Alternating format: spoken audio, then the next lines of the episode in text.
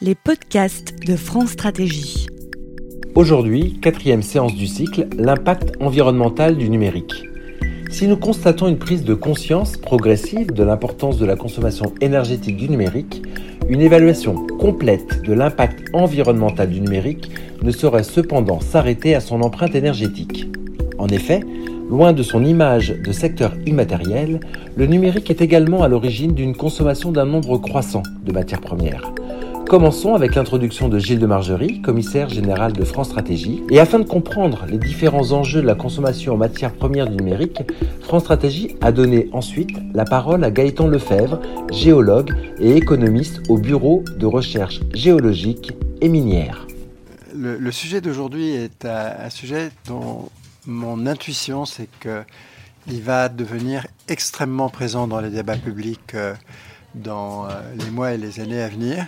Euh, il commence à y arriver, il commence à être présent, mais euh, je, crois que ce n'est pas non plus euh, exagéré que de dire qu'il n'est pas au niveau de prise de conscience qu'on peut espérer pour des choses aussi, aussi importantes et qu'on le perçoit souvent par des biais très, très indirects.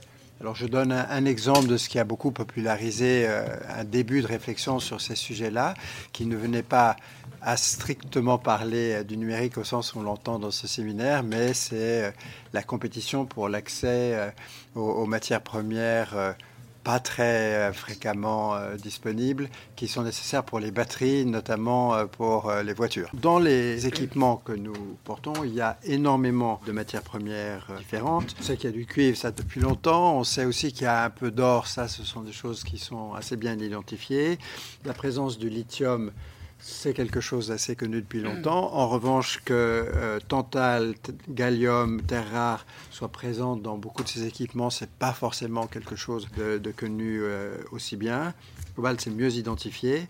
Et, et, donc, en réalité, je crois comprendre qu'il y a jusqu'à une cinquantaine de matériaux euh, différents dans les instruments que nous avons dans nos, smartphones, c'est-à-dire une bonne partie des métaux euh, de la table de Mendeleïev. Ce sont des matières premières, elles sont en quantité finie euh, sur le globe et elles ne sont pas réparties de manière uniforme partout et en particulier pas particulièrement répartis ou exploitables là où on fabrique les équipements ou là où on les commande. Et donc il y a aussi une dimension qui est liée à la manière dont on les extrait, qui les extrait, dans quelles conditions de travail, avec quel impact sur l'environnement.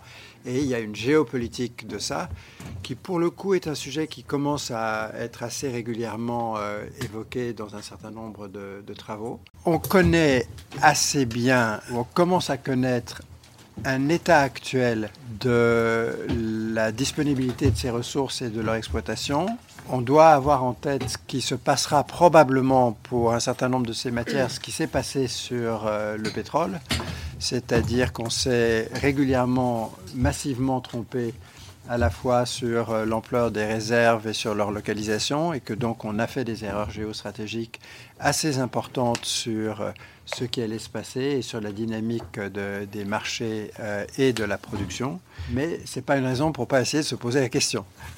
On voit bien que sans que ce soit une problématique similaire à celle, ou exactement similaire à celle du carbone, il y a un aspect commun, c'est que on prend conscience, nous devons prendre conscience euh, du, fait qu'il y a une nécessité d'avoir une vision globale euh, de, ces ressources. Euh, sur le carbone, on est plutôt dans une configuration où on sait qu'il y en a beaucoup, mais le sujet c'est est-ce qu'on le rejette dans l'atmosphère, est-ce qu'on réussit à le piéger, le capter?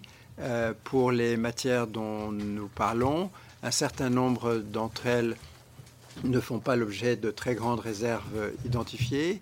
D'autres sont dans des situations tout à fait atypiques en termes d'équilibre de marché.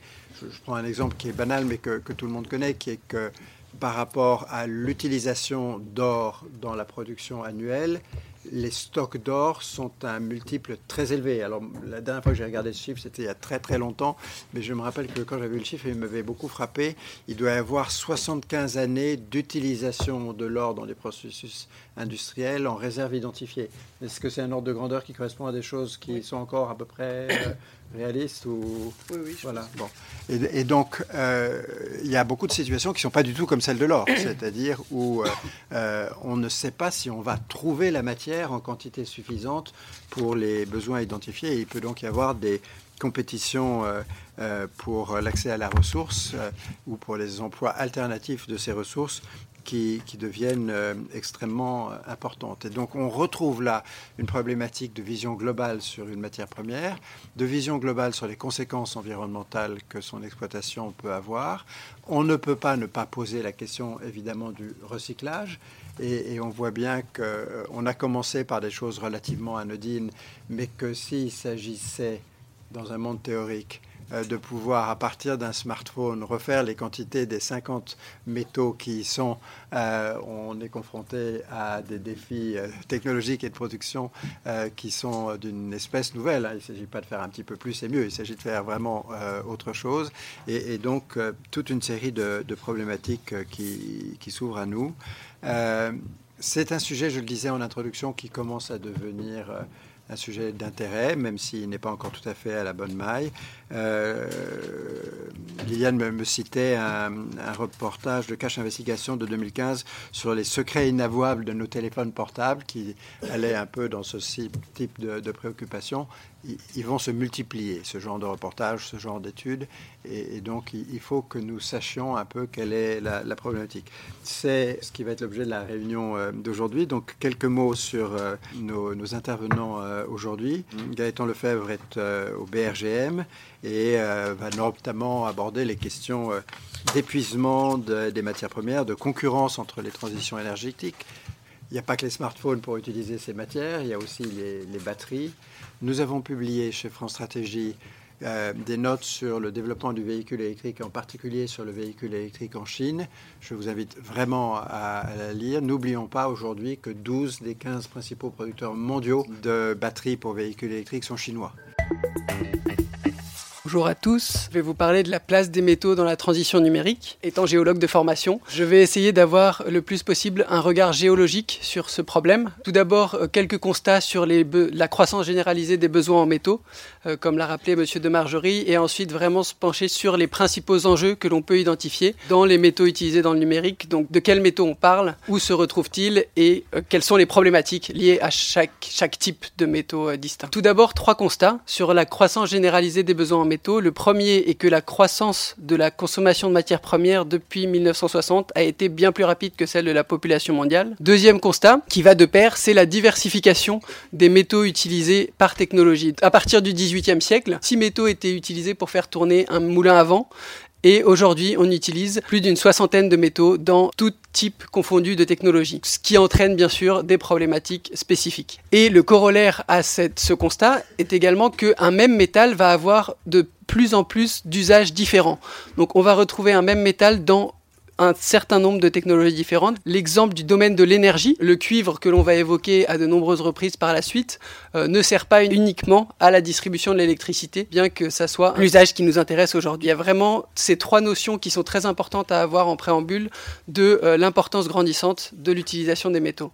Ensuite, un petit rappel plutôt de définition, plutôt au sens économique des différents types de métaux et qui va se caractériser plutôt par les usages et par les marchés. On va distinguer donc les métaux ferreux vont être tous ceux qui sont liés au fer et donc à l'acier. Ensuite, les métaux de base, c'est plus une définition géologique, donc ils peuvent être associés aux métaux non ferreux, donc c'est-à-dire le cuivre, le plomb, le zinc, l'aluminium, le nickel, le molybdène et tant d'autres, c'est-à-dire tous les métaux qui interviennent en tant qu'alliage, donc qui modifient les propriétés des alliages euh, de manière générale, qui peuvent être intégrés dans des aciers, mais d'autres types d'alliages également.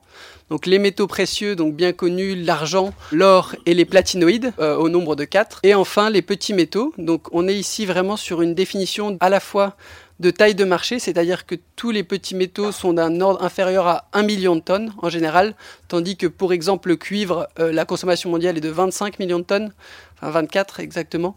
Donc c'est vraiment la notion de taille de marché, mais aussi les, les fonctionnalités, c'est-à-dire que la plupart de ces petits métaux vont être utilisés en quantité infime dans les technologies, mais modifient les performances des appareils de manière significative. Rentrons dans le cœur du sujet, les métaux du numérique. Le principal point ici est de différencier deux catégories. En termes fonctionnels, c'est-à-dire que des fonctions structurelles ont besoin d'être assurées pour les fonctions du numérique. Dans ces fonctions, ce sont en principal par les réseaux.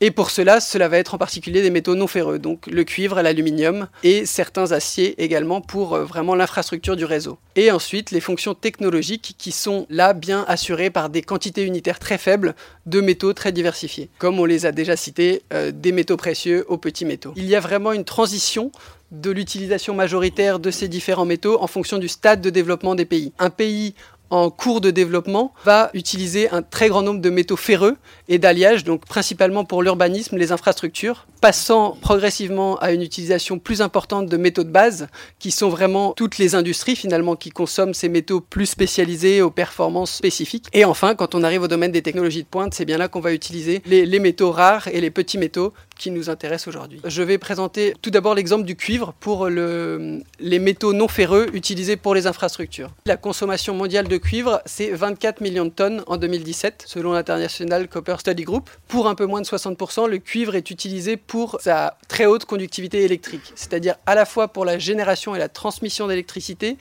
et pour tout ce qui est le, les communications et l'électronique. Mais euh, si l'on se penche uniquement sur le domaine électronique, on obtient 12,5% de cette consommation. Donc, ce qui représente environ 3 millions de tonnes euh, de cuivre utilisées en 2017 pour les usages électriques. Donc on, voit déjà euh, apparaître ce, cette notion de compétition euh, entre les différents usages, puisque dans la construction, dans le transport, le cuivre est également indispensable et ces, ces croissances des différents marchés peuvent aller beaucoup plus vite que, ou en quantité peuvent être beaucoup plus importantes que celles de l'électrique ou des équipements électroniques. Une tonne de cuivre euh, permet de faire 2 milliards de puces électroniques. Donc le cuivre intervient dans tous les contacts électriques de ces circuits imprimés. Mais euh, le, principal rôle, et là où on va avoir la masse la plus importante, c'est bien sûr le réseau. Pour avoir un ordre de grandeur, là aussi, les métaux utilisés sur le réseau français aujourd'hui, le cuivre n'est pas le plus grande part de la consommation, mais on peut estimer que 170 000 tonnes de cuivre sont utilisées sur le réseau électrique français. Et d'ici 2026, 30 000 tonnes additionnelles devraient être nécessaires. Donc en partie pour le raccordement de l'éolien en mer de 800 km et pour les interconnexions frontalières, donc les réseaux électriques. Donc on voit bien que rien qu'à l'échelle de la France, les ordres d'idées vont très vite sur les, grandeurs et les masses nécessaires pour euh, répondre à tous les besoins des transitions, en particulier énergétiques. Certaines substitutions sont possibles, bien que des spécificités soient raccordées à chacune d'entre elles. C'est-à-dire que les câbles électriques peuvent être soit en aluminium, soit en cuivre. L'aluminium est plus léger, mais va être plus adapté aux hautes tensions, tandis que le cuivre va être plus adapté aux câbles basse tension. Tous ces paramètres sont à prendre en compte dans la planification future euh, d'un réseau électrique. Passons maintenant aux petits métaux. Donc, je ne vais pas pouvoir faire une liste exhaustive de tout ce qui est contenu dans vos téléphones portables, mais pour noter les principaux concernés dans le numérique, donc on a l'indium qui se retrouve principalement dans les écrans plats, le revêtement des écrans plats. Les terres rares, on l'a déjà évoqué, mais dans le numérique finalement vont enfin la, plus grande masse vont être des aimants ultra puissants, mais très miniaturisés en fait. Les terres rares ont vraiment permis cette révolution, c'est-à-dire la miniaturisation des aimants contenus dans les appareils électroniques. Et ils se retrouvent finalement euh, aussi bien dans les téléphones portables, dans les ordinateurs, dans les voitures, parce que ces aimants permettent aussi de la génération d'électricité. Quand on parle terres rares, la principale, enfin 80% finalement du marché, ce sont ces aimants permanents qui permettent et demain vont permettre la robotisation, puisqu'ils seront bien sûr très présents là-dedans aussi. C'est une technologie d'aimant en particulier qui s'appelle néodyme ferbor. Et la terre rare est le néodyme qui peut être remplacé avec le praséodyme. Les terres rares sont un groupe de 17 éléments. C'est vraiment la, la, principale terre rare à retenir. Ensuite, le tantal est lui très présent dans les condensateurs. On le reverra par la suite. Et en ce qui concerne les semi-conducteurs, donc qui jouent un rôle clé dans toute l'électronique actuelle, donc on retrouve principalement tout ce qui est à base de silicium métal, mais également le gallium et le germanium. Donc c'est vraiment le domaine des semi-conducteurs. L'image qui fonctionne bien pour ces métaux est vraiment l'image de vitamine, c'est-à-dire qu'on l'utilise dans les technologies en très petit nombre, mais les performances sont augmentées de manière considérable dans les outils et on voit que les besoins sont croissants parce que le nombre soit de condensateurs pour le tantal, soit d'amplificateurs de puissance au gallium ou au germanium sont multipliés plus on avance dans les technologies. Plus on va avancer du 3G à la 4G, plus le nombre d'appareils utilisant son métaux sont multipliés dans les euh, appareils électroniques, donc ce qui entraîne une hausse de la consommation. Et donc ces besoins bien sûr sont toujours croissants puisque on va aujourd'hui vers de plus en plus le véhicule autonome, la 5G qui est déjà présente sur beaucoup de, enfin dont on entend énormément parler, donc dont le développement ne saurait tarder, l'internet des objets bien sûr qui va aussi prendre une grande part dans ces besoins croissants. Pour prendre un exemple, celui du Tantal, donc en termes de taille de marché, on voit là que c'est largement inférieur à celui du cuivre puisque euh, à l'échelle mondiale, c'est seulement 2000 tonnes de Tantal par an qui sont consommées. En électronique, euh, les condensateurs jouent, au Tantal jouent un rôle clé car ils permettent de stocker des charges importantes dans un très faible volume. Donc c'est également ces condensateurs au Tantal qui ont permis la miniaturisation d'un grand nombre d'appareils dont les téléphones et donc euh, les iPhones qui est toujours un exemple très repris lorsqu'on parle des métaux du numérique. Plus on avance dans les générations d'iPhone, plus le nombre de condensateurs augmente pour, euh, pour finalement réussir à, réaliser toutes les fonctions euh, dont on a envie avec ce nouvel appareil. Donc l'iPhone 10 par exemple contient maintenant plus de 1000 condensateurs, ce qui est plus du double de quelques modèles de l'iPhone 6 ou de l'iPhone 5 qui contenaient moitié moins de condensateurs. En ce qui concerne le marché global du tantal, on retrouve la problématique de la compétition. Comme tous les métaux, il n'est pas seulement utilisé pour faire des condensateurs en électronique. Cela représente 34% de la, consommation totale de, de, Tantal. Un certain nombre d'usages sont également en croissance. Donc, en particulier, les superalliages qui sont utilisés en aéronautique, où le Tantal, cette fois-ci, va être utilisé pour sa très haute résistance aux fortes températures. Donc, en aéronautique, c'est vraiment ce qu'on va rechercher. Et aussi pour les outils de découpe, euh, on peut avoir des carbures euh, au Tantal qui sont très résistantes et dont le marché est en croissance pour euh, un certain nombre de secteurs industriels. Donc cette hausse de la consommation se heurte à la demande du numérique. Cette pression va se répercuter sur l'offre, puisque bien sûr, inévitablement, quand on se pose la question de l'augmentation des besoins, on se pose où on va aller chercher toutes ces matières premières. Et euh, sur l'exemple du Tantal, euh, c'est la notion de transparence qui là aussi va être directement reliée, puisque ce sont des critères géologiques qui expliquent que la plus grande partie du Tantal provient d'Afrique centrale, c'est-à-dire de gisements de République démocratique du Congo et du Rwanda. C'est-à-dire que c'est finalement l'altération de roches naturellement riches en tantal et en niobium qui les rend plus facilement exploitables que dans d'autres zones euh, du globe. Et euh, il y a eu donc toute la, thématique finalement de la traçabilité de cette exploitation qui prend une, part croissante. Mais le, marché peut évoluer très vite puisque c'est vraiment un autre paramètre finalement de ces marchés-là, euh, le, caractère très évolutif qui se manifeste ici sur l'offre puisqu'on observe que là aussi, pour des critères géologiques, le tantal va être associé au lithium. Enfin, le, lithium exploité euh, sur des roches dures.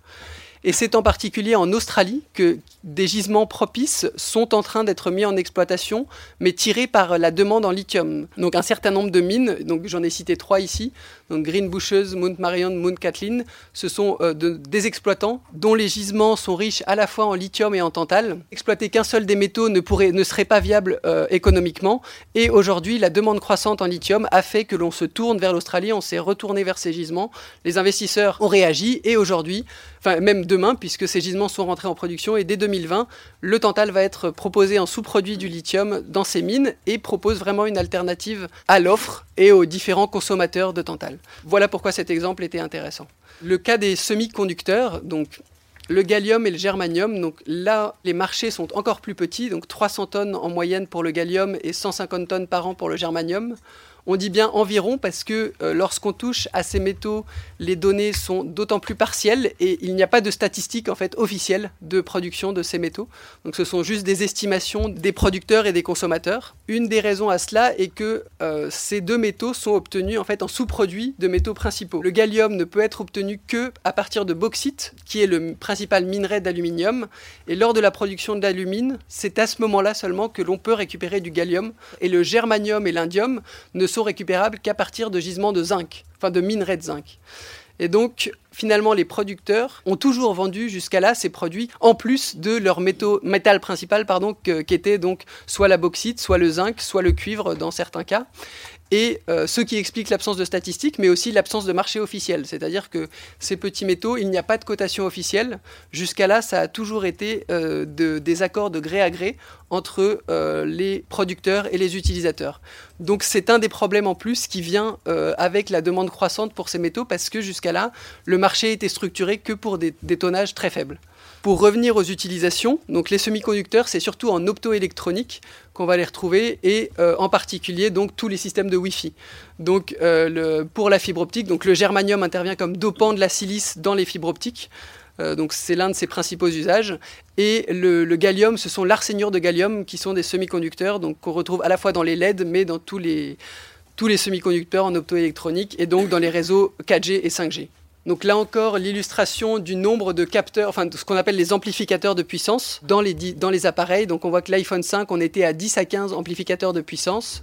Euh, L'iPhone 6, on est à 40 à 60 et les générations futures 60 à 80. Et on voit bien que même si donc, les tonnages sont bien sûr très réduits dans les appareils, on est de l'ordre très inférieur à 1 gramme, mais le nombre de smartphones vendus dans le monde, on est presque à 1 milliard d'unités euh, par an euh, vendus donc euh, ce qui crée finalement une demande de, quelques centaines de tonnes.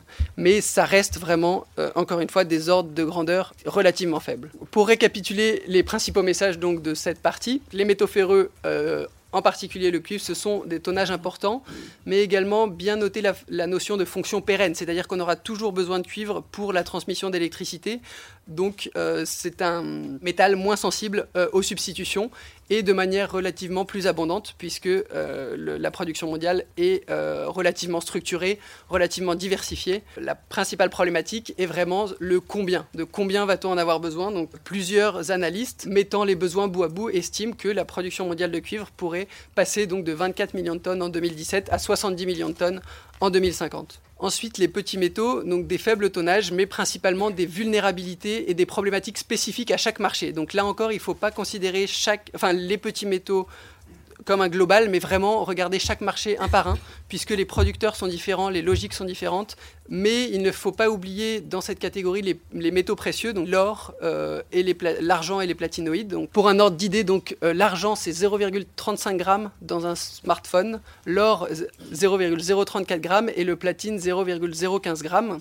Et comme le disait euh, Gilles de Margerie, la problématique pour ces métaux-là est encore différente puisque le les marchés euh, des métaux précieux ont, des logiques financières à part entière et les domaines de la technologie subissent des hausses de prix.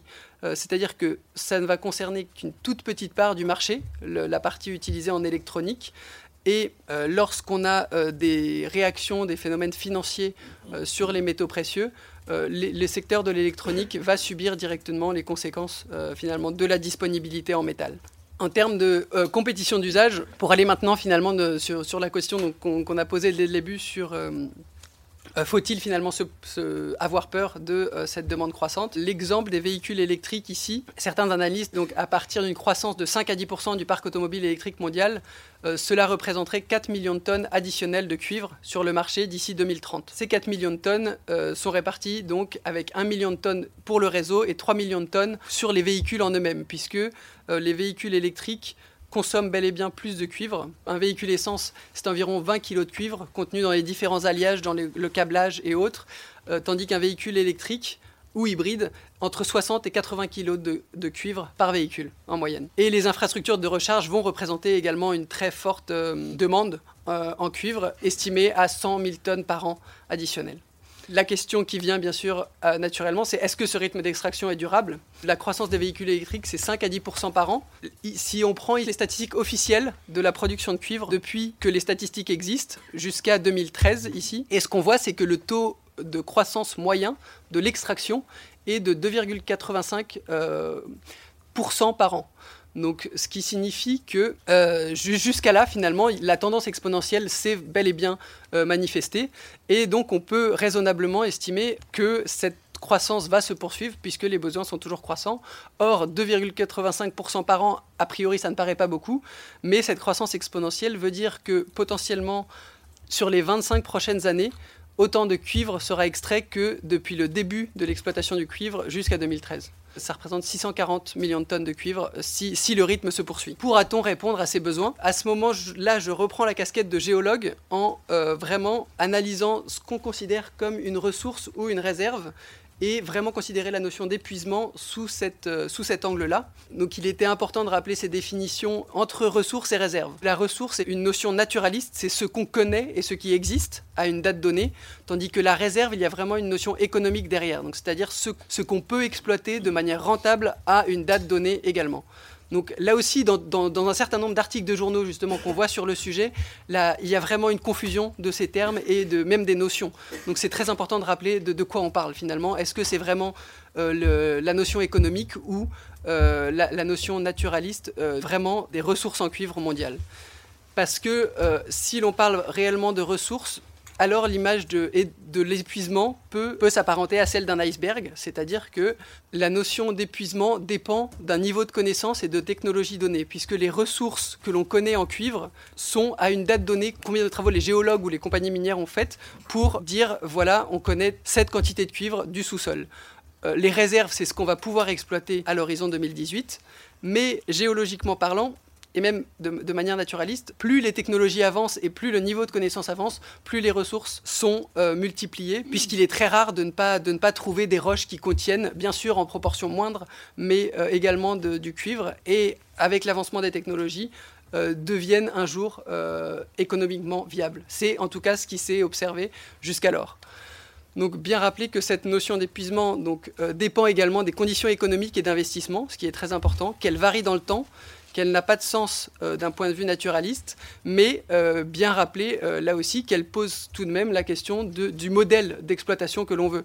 Et donc, bien sûr, en continuant, comme on l'a vu, à un rythme de croissance de rien que de 2,5 par an, on met en péril les zones potentielles de découverte. Mais jusqu'à là, on n'a jamais observé finalement d'épuisement de ressources naturelles quelconques. Enfin, l'ingéniosité à l'échelle de l'histoire humaine, il y a toujours eu une substitution qui vient remplacer une technologie avant euh, l'épuisement d'une ressource donnée.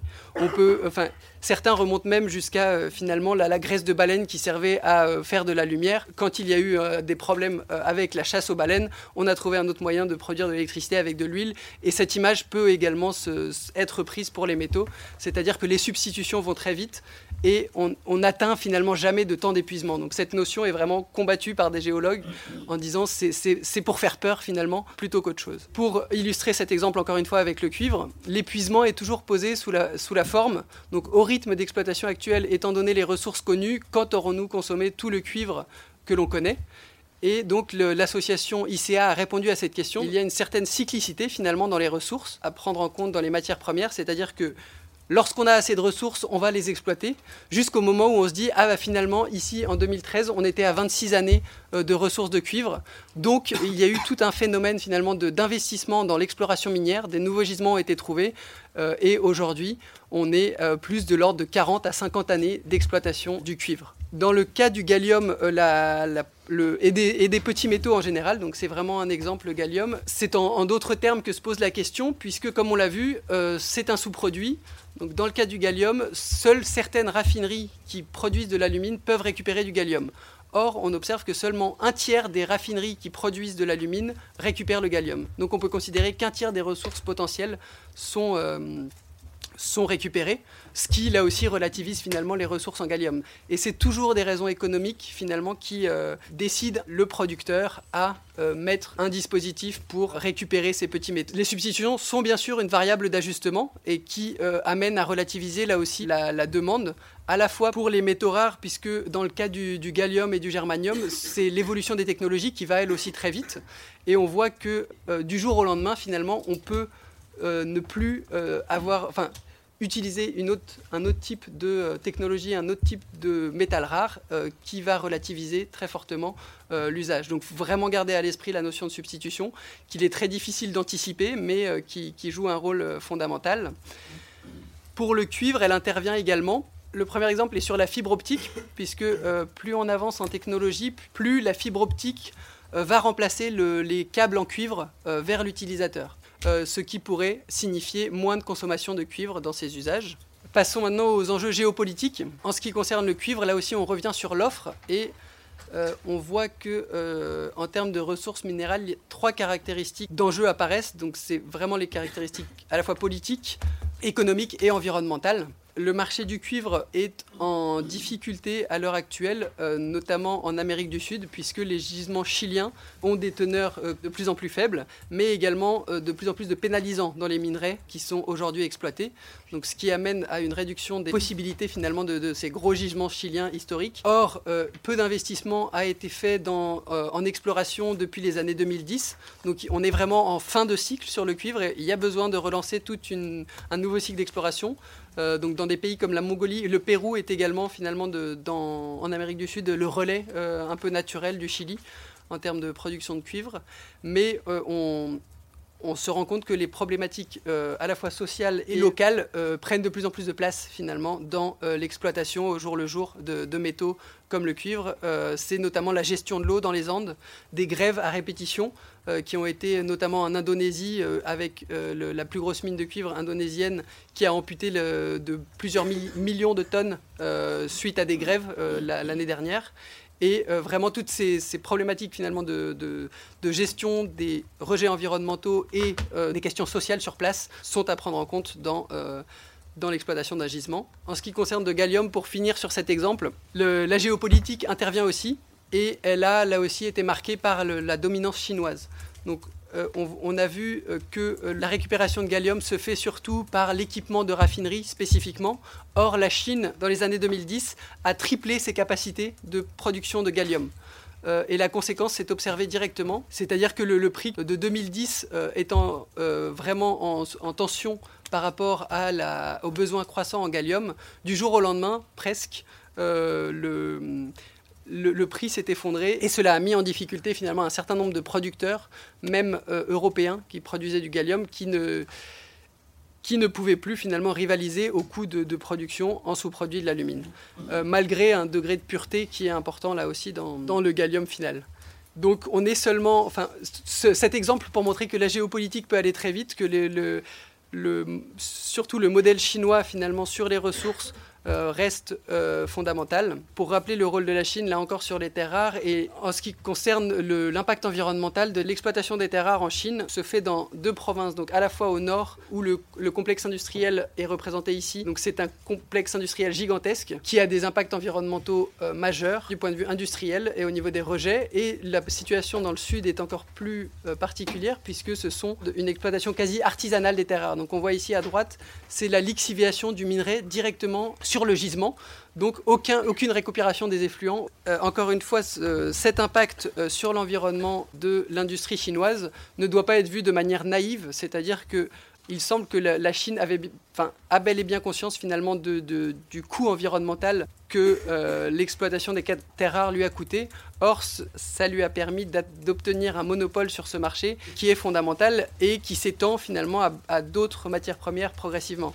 La conséquence finalement de euh, cette exploitation forcée et très encadrée du secteur des terres rares, c'est ce qui caractérise aussi la Chine, c'est vraiment l'encadrement de, chaque secteur, euh, permet aujourd'hui, là encore comme on le disait en introduction, que le numéro 2 mondial des véhicules électriques est chinois, donc BYD, cette révolution est permise grâce aux aimants permanents qui ont des coûts compétitifs car produits en Chine directement. Et ce modèle tend à se généraliser dans le domaine des semi-conducteurs puisque d'ici 2025, la Chine veut multiplier par 5 euh, la, production locale de semi-conducteurs en euh, accompagnant par des subventions et par des réglementations euh, cet encadrement. Donc là encore, on voit mal comment la production de gallium va se déporter hors de Chine, quelque part. Euh, et bien sûr, comme on l'évoquait aussi, le, cas des, euh, des batteries lithium-ion et donc de la, production d'énergie, qui euh, est vraiment le, un des chevals de bataille principaux de la Chine. Donc la construction des gigafactories est vraiment dominée par les acteurs chinois, avec 16 gigafactories en construction, tandis qu'on parle seulement de projets en Europe d'une dizaine. Mais la première pierre n'est pas encore tout à fait construite en Europe, tandis qu'en Chine, on voit que la stratégie est très agressive. Donc euh, c'était, en, termes de géopolitique, cela m'a paru un point euh, bien sûr inévitable. Euh, et le deuxième est celui de la transparence, puisque des métaux comme le cobalt et comme le tantal sont privilégiés dans certains, certaines zones où les législations sont compliquées, mais où l'exploitation même est compliquée car de manière artisanale et on voit se répandre de plus en plus des initiatives des mécanismes pour aller vers plus de traçabilité. Donc c'est un des enjeux majeurs sur ces métaux qui prend forme mais qui a de nombreuses difficultés puisqu'il se confronte toujours aux réalités du terrain et tracer un minerai ne peut pas se faire avec seulement un laser, bien que des audits euh, soient possibles sur place, ça reste le, seul moyen finalement jusqu'à la prouver d'avoir une, traçabilité réelle euh, de, euh, des métaux dans ces zones. Pour finir sur l'aspect environnemental et surtout d'évaluation des impacts de l'extraction de ces métaux, donc je suis désolé, j'apporte pas non plus beaucoup de réponses sur les impacts réels qu'ont les métaux du numérique, mais tout simplement parce que ces impacts sont très mal quantifiés à l'heure actuelle. Donc une des meilleures méthodes euh, est l'analyse de cycle de vie ou ACV euh, qui s'est développée progressivement mais qui jusqu'à là marche bien en tout cas pour le domaine de la production d'électricité.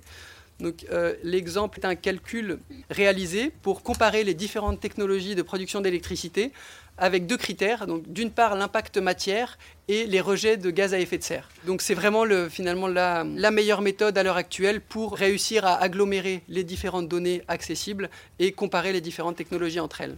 Mais les limites euh, en ce qui concerne les métaux du numérique, le premier point, c'est qu'une grande incertitude réside sur les quantités produites mais euh, également dans les, du coup dans les inventaires de cycle de vie. Donc la base de données EcoInvent est l'un des principaux répertoires à l'échelle européenne qui est sans cesse actualisé, mais euh, on, se rend compte que euh, ce sont principalement ces métaux-là qui ne sont pas répertoriés dans cette base de données. Donc on a vraiment très peu d'outils pour, pour le faire. la question de la définition des frontières du système est importante lorsqu'on parle d'analyse du cycle de vie, puisque comme on veut analyser sur toute l'échelle de, vie de l'appareil, on, va se poser la question, euh, va-t-on euh, jusqu'aux métaux qui ont euh, produit le train qui va acheminer le minerai ou pas? Et par exemple pour le gallium, on pourrait se demander, on produit de l'alumine en même temps que le gallium, donc quels impacts environnementaux considère-t-on? Est-ce qu'on considère ceux pour la production d'alumine? Enfin, comment isoler seulement ceux du gallium? Donc c'est vraiment une, une, problématique. Et enfin, la régionalisation et l'adaptation à chaque contexte, puisque dans, les bases de données existantes, euh, pour la production d'électricité, en tout cas, ce sont des moyennes qui sont faites. C'est-à-dire qu'on va, on va avoir une moyenne de grammes, de kilogrammes de métaux par kilowatt, mais euh, on n'a pas la possibilité de, d'aller au degré fin de chaque technologie, par exemple les éoliennes en mer ou les éoliennes terrestres, et qui est un grave problème pour évaluer les impacts environnementaux. Donc là aussi, il y a une grosse marge de progression, et quelque part, la réponse devrait venir des opérateurs miniers en particulier, mais c'est bien sûr le problème, c'est-à-dire là où se trouve la donnée, on a déjà du mal à la voir, donc c'est là où l'enchaînement en fait a vraiment du mal à se faire. Mais mon principal message, c'était de dire, contrairement à une idée bien connue, on ne peut pas recycler tous les métaux qui se trouvent dans les appareils électroniques, puisqu'on a bien vu, il y a 60 métaux différents qui ont tous euh, une valeur, mais euh, qui sont tous agglomérés en très petite quantité. Donc c'est bien ça, je pense, dans le domaine du grand public, sur lequel il faut insister, c'est-à-dire que euh, oui, le recyclage, mais un téléphone portable ne peut, ne peut faire qu'une petite quantité d'un métal donné, raisonnablement et économiquement. Donc ce n'est pas la seule réponse. Euh, et voilà pour les, conclusions.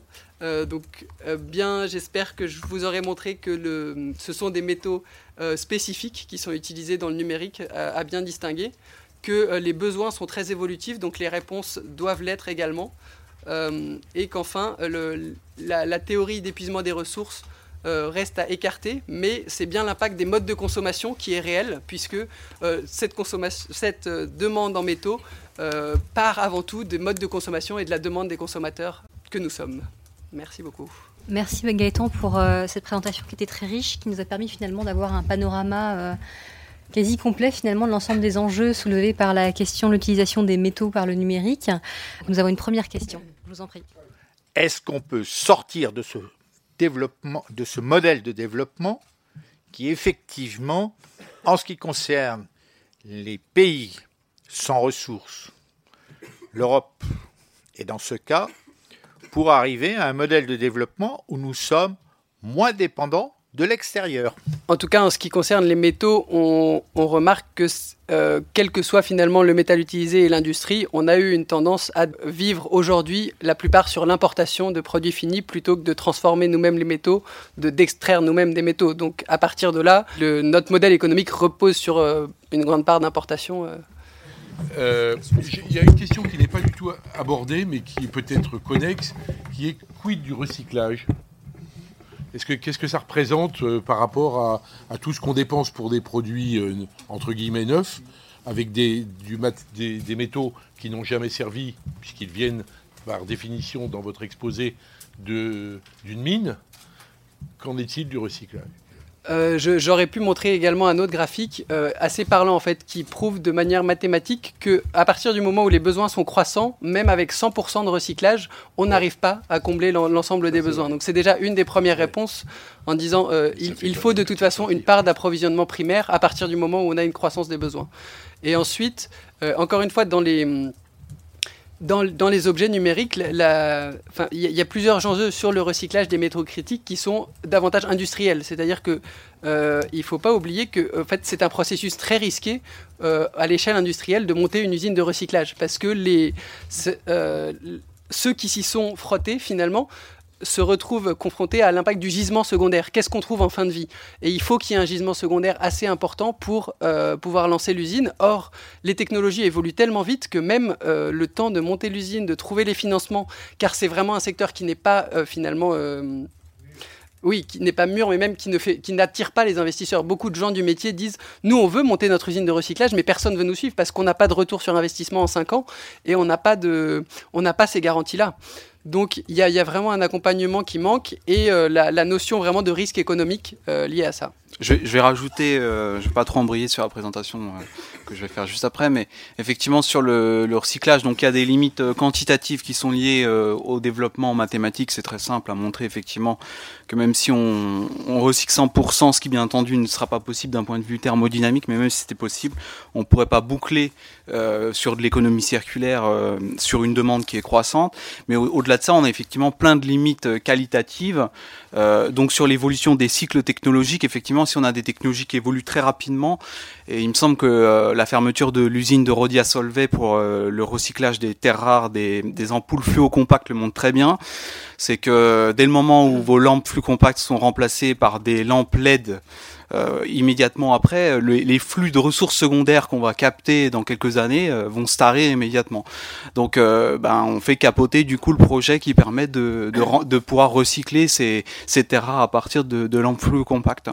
Au-delà de ça, on a aussi beaucoup d'opacité, hein, contrairement au business model des mines. on a beaucoup d'incertitudes sur les concentrations, sur la variance, c'est-à-dire les, les, différences qui existent dans les concentrations des différents métaux dans les produits donc tout ça fait que c'est déjà très compliqué euh, de monter un, business model euh, sur l'industrie du recyclage des métaux. Euh, voilà, mais j'apporterai des, réponses plus en profondeur dans ma présentation. Peut-être, je pense juste pour, nuancer, on peut parler bien sûr d'éco-conception et se dire que sur certaines technologies, on peut espérer que la, démarche va maintenant dans le sens de penser au recyclage à la conception des produits, ce qui semble plus ou moins sur les les véhicules électriques ou les batteries lithium-ion commencer à s'initier. En fait, les constructeurs qui réfléchissent désormais au recyclage avant de produire l'appareil. Donc c'est presque l'une des principales sources en fait. Lorsque l'usage revient, en fait, il faut trouver un débouché au, produit euh, en fin de vie.